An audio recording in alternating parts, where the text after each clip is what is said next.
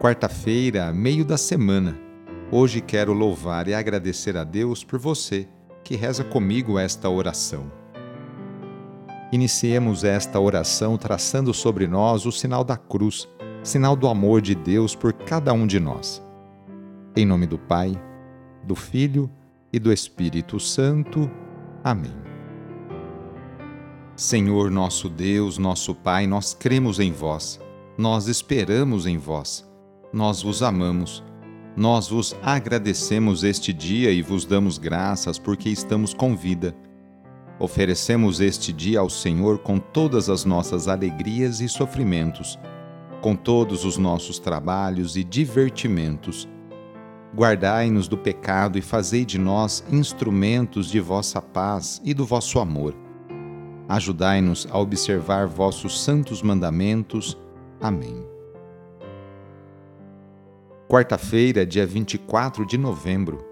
O trecho de hoje é escrito por Lucas, capítulo 21, versículos de 12 a 19. Anúncio do Evangelho de Jesus Cristo segundo Lucas. Naquele tempo disse Jesus aos seus discípulos: Antes que essas coisas aconteçam, sereis presos e perseguidos, sereis entregues às sinagogas e postos na prisão Sereis levados diante de reis e governadores por causa do meu nome. Essa será a ocasião em que testemunhareis a vossa fé.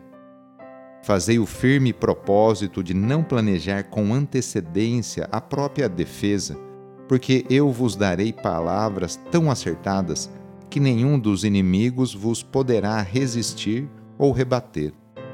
Sereis entregues até mesmo pelos próprios pais irmãos, parentes e amigos, e eles matarão alguns de vós. Todos vos odiarão por causa do meu nome, mas vós não perdereis um só fio de cabelo da vossa cabeça. É permanecendo firmes que ireis ganhar a vida. Palavra da Salvação. O livro dos Atos dos Apóstolos comprova, mediante inúmeros fatos, a veracidade desse discurso de Jesus. É a reviravolta provocada pela implantação do reino de Deus. Por que a pregação do Evangelho causa tanta agitação na sociedade? Porque há um grupo de poderosos que se recusam a mudar suas atitudes de prepotência, de exploração e opressão do povo. Querem manter seus privilégios então é travada uma luta sem tréguas entre os discípulos de Jesus, que corajosamente pregam a boa nova, e aqueles que preferem conviver com a injustiça. Cristãos e cristãs são oprimidos, aprisionados, levados aos tribunais para prestar conta de suas atitudes e de sua fé. Mas tem a garantia da assistência de Jesus. Eu darei a vocês palavras e sabedoria, às quais nenhum dos adversários conseguirá resistir ou rebater. Hoje, quarta-feira, é dia de pedir a bênção da água, a bênção da saúde. Jesus Cristo passou a vida fazendo bem e curando cada um de suas enfermidades, tanto as físicas quanto as psíquicas. Por isso, vamos pedir também a bênção para a água por intercessão da Mãe do Perpétuo Socorro Nesse momento, convido você a pegar um copo com água, colocar ao seu lado e com fé acompanhar e rezar junto esta oração. Senhor Pai Santo, voltai vosso olhar sobre nós, remidos pelo vosso corpo, pelo vosso sangue, e renascidos pelo Espírito Santo nas águas do batismo. Abençoai esta água que vossos filhos e filhas vos apresentam neste momento. Concedei aos que usarem desta água renovar-se no corpo e no espírito, e vos servirem de todo o coração. Em nome do Pai, e do Filho, e do Espírito Santo. Amém. Peçamos juntos a vinda do Espírito Santo sobre você e sobre suas necessidades. Vinde, Espírito Santo, enchei os corações dos vossos fiéis e acendei neles o fogo do vosso amor.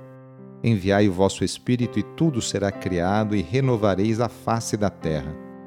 Oremos. Ó Deus, que instruístes os corações dos vossos fiéis com a luz do Espírito Santo, fazei que apreciemos retamente todas as coisas segundo o mesmo Espírito e gozemos da sua consolação. Por Cristo nosso Senhor. Amém. A nossa proteção está no nome do Senhor, que fez o céu e a terra. O Senhor esteja convosco, Ele está no meio de nós.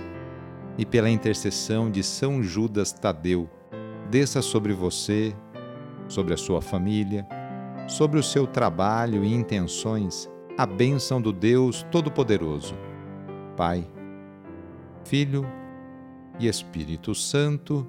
Amém. Foi muito bom rezar com você hoje, neste dia. Se a oração está te ajudando, eu fico muito feliz. Então, que tal enviá-la para seus contatos, familiares, amigos, conhecidos? Sou o padre Edmilson Moraes, salesiano de Dom Bosco, e moro atualmente em Piracicaba, no estado de São Paulo. Que Deus continue abençoando você e sua família. Abraço e até mais.